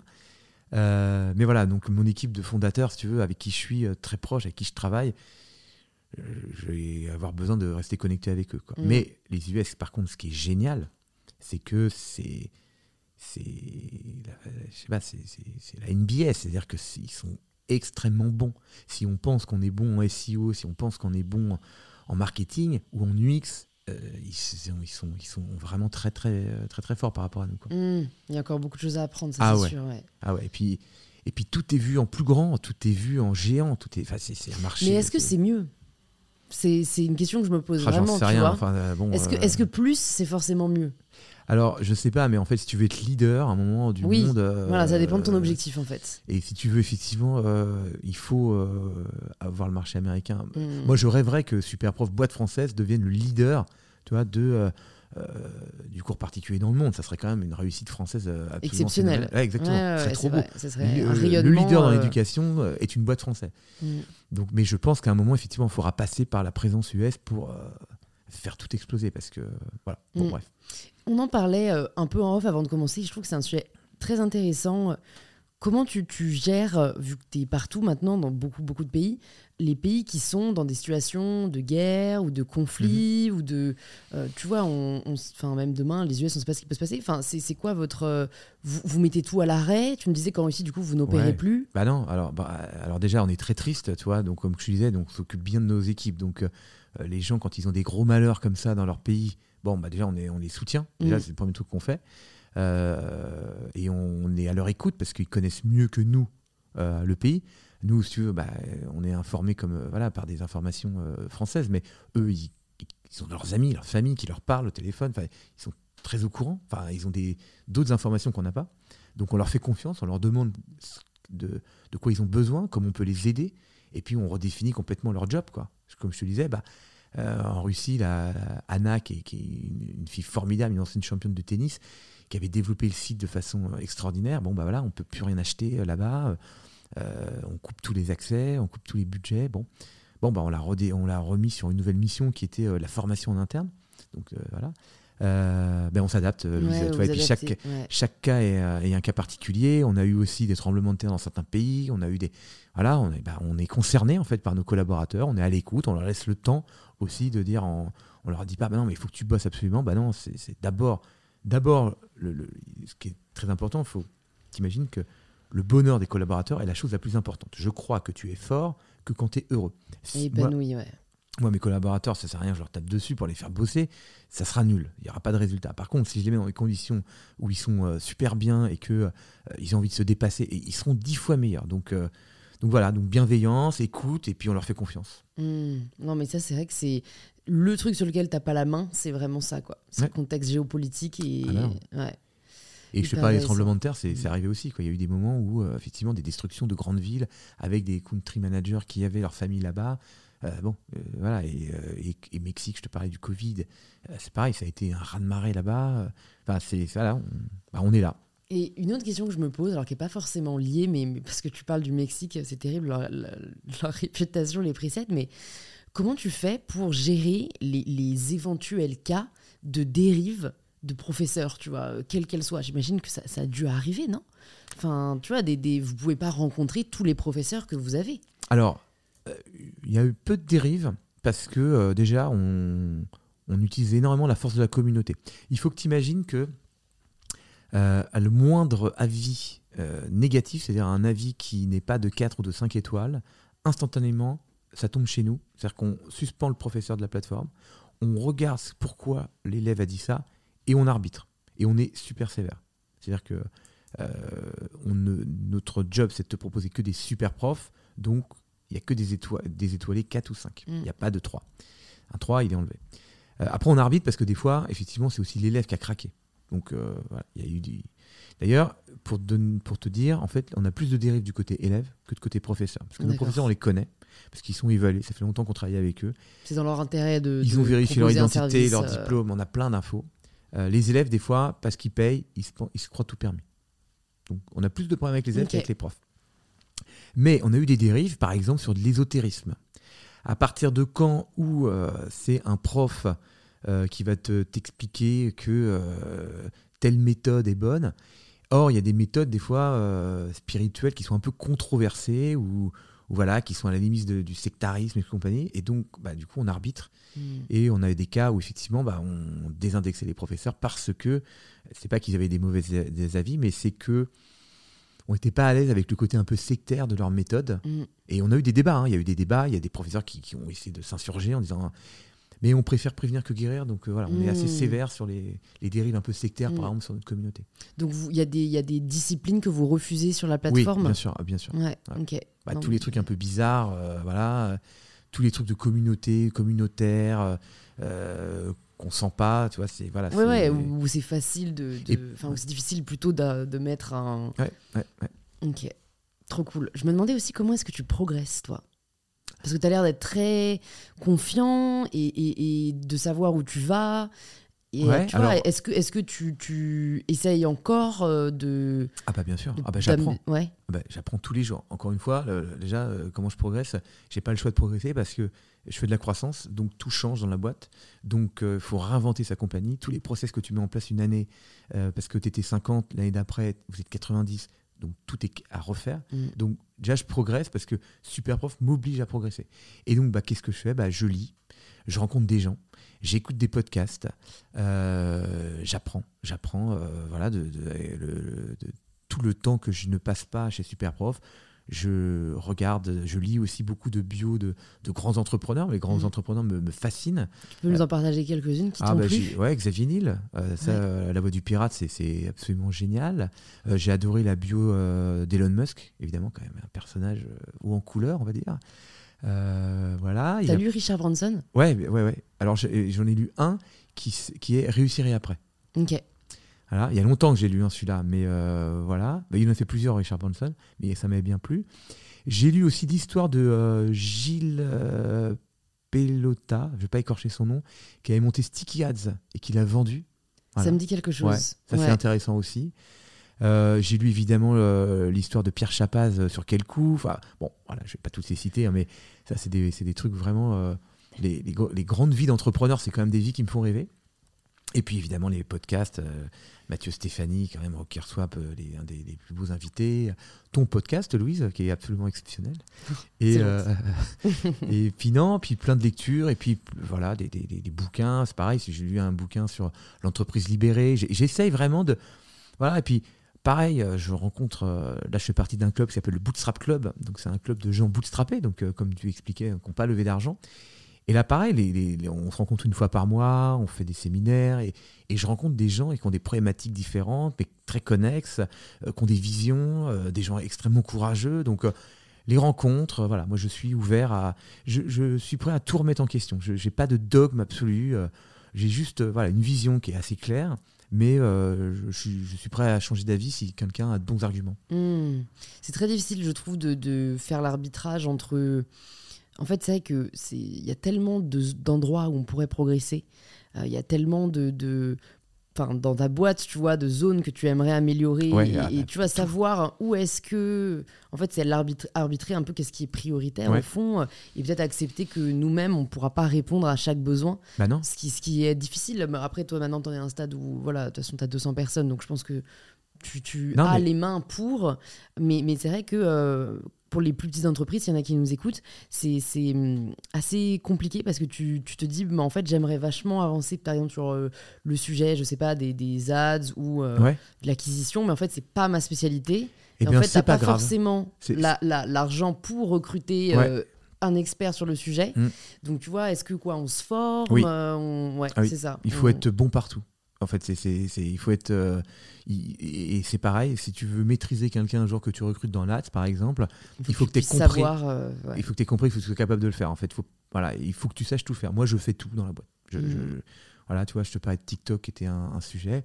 Et je vais appeler aujourd'hui un consultant pour qu'on m'a conseillé euh, pour comprendre, pour apprendre, pour voir ce qu'il me dit, comment on peut faire, comment créer de la viralité, comment créer du contenu qui fonctionne, comment marche l'algorithme. Il va falloir que je comprenne, que je sache le faire.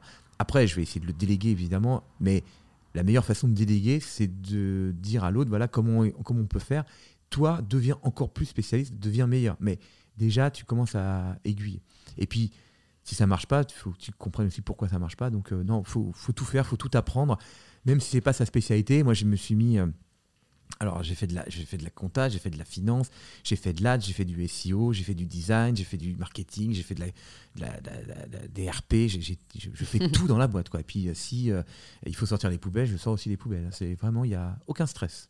Et tu arrives à avoir le parce que tu dis que tu étais très drivé par le plaisir. Or tu ne peux pas à mon avis prendre du plaisir dans chacune de, de ces tâches, tu vois.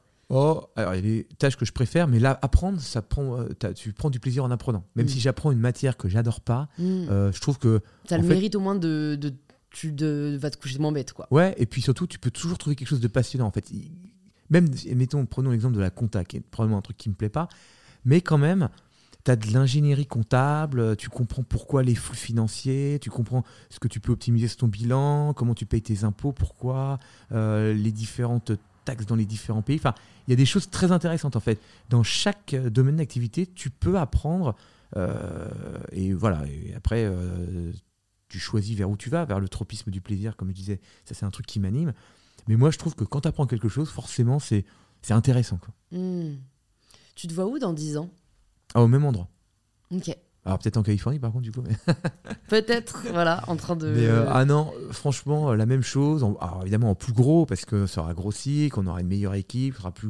Peut-être qu'à ce moment-là, on aura deux headquarters, un en France, un aux États-Unis. Je peux pas te dire, mais, mais ah non, toujours dans le même domaine d'activité, toujours dans le même projet. Je, voilà, et euh, donc... Euh, bah, rendez-vous dans 10 ans. Euh, rendez-vous dans 10 ans, écoute. On s'était dit rendez-vous dans 10 ans. Hein. même jour. Tu peux commencer à chanter même si heure. écoute, j'ai quelques dernières questions pour toi. Euh, donc, tu nous as partagé euh, des, des, bios d'entrepreneurs. Est-ce qu'il y a une autre ressource que tu aimerais partager aux personnes qui nous écoutent?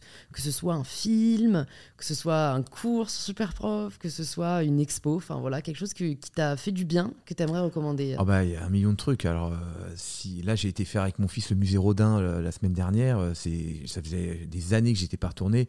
C'est euh, extraordinaire. Si vous ne connaissez pas le musée Rodin et dans le jardin et allez à l'intérieur, vous verrez, il y a des sculptures qui, qui sont extrêmement romantiques, qui sont très belles. C'est une atmosphère exceptionnelle. C'est un jardin, il y a une vue de ouf. Enfin, donc voilà. Bah, musée Rodin. Musée Rodin. Euh, euh, podcast, évidemment, je vous conseillerais d'écouter, moi qui m'a énormément aidé, Mathieu Stéphanie, Génération du Turself. Ses invités sont, sont fabuleux. Une autre ressource que j'ai envie de partager, qui est assez décriée, mais regardez les vidéos de The Family avec Oussama Hamar sur certains thèmes, c'est ça, moi, ça m'a révolutionné certains points. Je ne suis pas un enfant, j'ai monté des boîtes et tout, et pour autant, euh, il y a des vidéos où je me suis dit, mais, mais bien sûr, quoi, bien sûr, j'ai raison de le faire, et surtout, il faut que je le fasse encore beaucoup plus intensément. Euh, notamment une vidéo sur le pricing, D'accord. où il explique évidemment que moi, quand un entrepreneur vient le voir et lui dit, bah voilà, je voudrais faire plus de chiffre d'affaires, bah multiplie par de ton prix. Ok mais ça a stressé mes clients, ça a stressé. Bah, essaye, tu verras. Voilà, des choses super désinvoltes, mais qui m'ont, moi, vachement résonné. Mm. Donc, moi, j'ai beaucoup joué comme ça avec les prix pour tester, ça et tout. Voilà. Et puis, euh, après, euh, pour les professeurs, de, alors, une dernière ressource que je pourrais citer, euh, après les podcasts, les vidéos de Yus Doussama, et puis c'est les professeurs super profs. Franchement, vous avez 21 euh, millions de professeurs absolument fabuleux. Si vous voulez vous remettre à la musique, si vous voulez apprendre, euh, là je discutais la dernière fois avec une euh, jeune femme qui s'est lancée dans l'art oratoire. L'art oratoire, c'est quelque chose d'incroyable. Mmh. Louise, franchement, j'imagine que tu as déjà une très belle posture et que tu, maîtrises ce truc, mais l'art oratoire, c'est une vraie science. et elle m'en parlait avec beaucoup d'intelligence et je m'étais rendu, je m'étais pas rendu compte en fait que la posture, la respiration, la voix, tout ce qu'on dit, le porter, le, le regard, c'est des choses, en fait, euh, ça te permet de bien parler. Et je voyais cette jeune femme me parler et je me disais, mais j'étais presque hypnotisé parce que tellement c'était, beau à voir. Ah, mais c'est euh, fascinant, c'est fou. Euh, parfois, j'ai des commentaires voilà, d'abonnés de, de, qui me disent qu'elles trouvent que je m'exprime très bien et ça me fait toujours plaisir, mais moi, j'ai pas du tout l'impression, comparé à. Du coup, j'étais, j'ai fait mes études à Sciences Po. Il y a une, une asso qui s'appelle Sciences Polémiques, qui est dédiée à, à l'éloquence et à l'art oratoire. Et à chaque fois que j'allais à un prix, tu vois, parce qu'ils organisent euh, des prix. Le et trucs comme ça, ouais, j'ai. Ouais, voilà, et le prix Philippe Seguin, etc. Et, en fait, mais c'est des personnes, mais tellement douées, euh, mais admirables. Parce qu'en fait, tu, en fait, tu maîtrises à la fois l'art de l'écriture, parce que tu dois écrire un bon discours où tu mêles argument, euh, humour, pertinence et une expression qui, qui, est, euh, qui est juste limpide et, et, et. Et c'est vrai que c'est trop beau à voir. mais en fait, on, on s'auto-censure, tu vois, c'est qu'on se dit c'est pas pour moi. Et en fait, comme tu dis, je pense que Superprof montre bien que bah, si tu l'apprends, en fait, ça peut être pour toi. Essayer, euh, voilà, on n'a rien à perdre. Exactement. Trop bien. Écoute, euh, si jamais tu pouvais entendre quelqu'un au micro d'InPower, qui est-ce que ce serait? Alors, je te conseillerais vraiment, et, et, tu vas passer un moment mais absolument délicieux, de proposer à Corentin Cadet de Clox. C'est un personnage absolument extraordinaire. Ce, ce, gars, c'est je l'ai rencontré au Bootstrap Club. C'est un, c'est un, un ovni. Et qu'est-ce qu'il fait? Alors, il s'occupe de la société Clocks. Euh, Clocks, en fait, ils font de l'achat programmatique de, de campagnes publicitaires. Euh, D'accord. ce que tu vois en replay, les vidéos que tu vois en replay euh, sur ta Xbox, les, les- Jou- il a fait Joule, par exemple, euh, sur Xbox. Il, il trouve des formats, des, des endroits où diffuser de la vidéo et des publicités, et avec évidemment beaucoup de programmatique, beaucoup d'ordinateurs et beaucoup de mesures. Donc il a fait ça, mais si tu veux, c'est en même temps, c'est un poète ce mec. Donc quand il te parle, l'entrepreneuriat, il va toujours faire des. alors, je, laisse la surprise, donc voilà, mais, mais tu vas voir, il fait des, des, rapprochements avec des grands auteurs. Il est absolument incroyable. Ah, j'aime bien, j'aime bien ce genre de personnage, donc écoute, Ah ouais, avec non, grand vas. plaisir, euh, je le contacterai. ah ouais. Absolument. Je vais te poser du coup la question signature du podcast. Ça signifie quoi pour toi prendre le pouvoir de sa vie? Ah bah prendre le pouvoir de sa vie, c'est simplement, je, dirais, c'est la seule chose qu'il faut être attentif, d'être heureux. C'est notre seul job sur Terre. Ça paraît bête, hein, ça- c'est une porte ouverte, mais il faut être heureux. Il faut être heureux pour soi, il faut être heureux pour les gens qui nous entourent, il faut être heureux pour ses parents, ses enfants. C'est notre seul job. Et il faut être très attentif à ce truc-là. Il ne faut pas se laisser aller. Donc, comment être heureux? Ça, chacun, évidemment, a sa voix intérieure et compagnie. Mais il faut être très attentif à son bonheur. Il faut faire des choses qui nous plaisent. Il faut, voilà, moi j'ai trouvé ma voie, donc j'ai beaucoup de chance. Moi, j'ai une chance absolue parce que euh, j'ai vraiment trouvé ma voie et puis ça me plaît énormément. Mais voilà, l'indicateur, le truc à regarder, réussir sa vie, pour moi, c'est d'être heureux. Point. Écoute, c'est un défi euh, que je nous souhaite à tous de relever. Donc merci pour ce, ce message de fin, Wilfried. Pour les personnes qui nous écoutent, qui veulent en savoir plus sur toi, sur Superprof, où est-ce que tu veux qu'on les redirige? Alors écoutez, vous pouvez tout simplement me trouver sur LinkedIn. Je vous donne mon adresse email wilfried.superprof.com. Et puis superprof.com.fr, vous, avez- Ah, vous avez tous tout, les. point Voilà, tout, vous les avez tous rachetés, donc c'est parfait. Je mettrai tout ça dans les notes de l'épisode. Et puis j'espère euh, bah, très bientôt. Merci beaucoup Louise. Au revoir. Au revoir. Merci d'avoir écouté l'épisode jusqu'au bout, vous êtes des vrais et j'espère que cette conversation vous a inspiré. Si c'est le cas, vous pouvez nous le faire savoir en partageant une story ou un post sur Instagram en nous taguant superprof.fr et mybetterself pour que l'on puisse vous remercier et interagir avec vous. Et si vous cherchez quel épisode écouter ensuite, plus de 200 épisodes sont disponibles gratuitement sur InPower. Vous pouvez vous abonner directement sur la plateforme que vous êtes en train d'utiliser. Je vous dis donc à très vite pour un tout nouvel épisode d'InPower.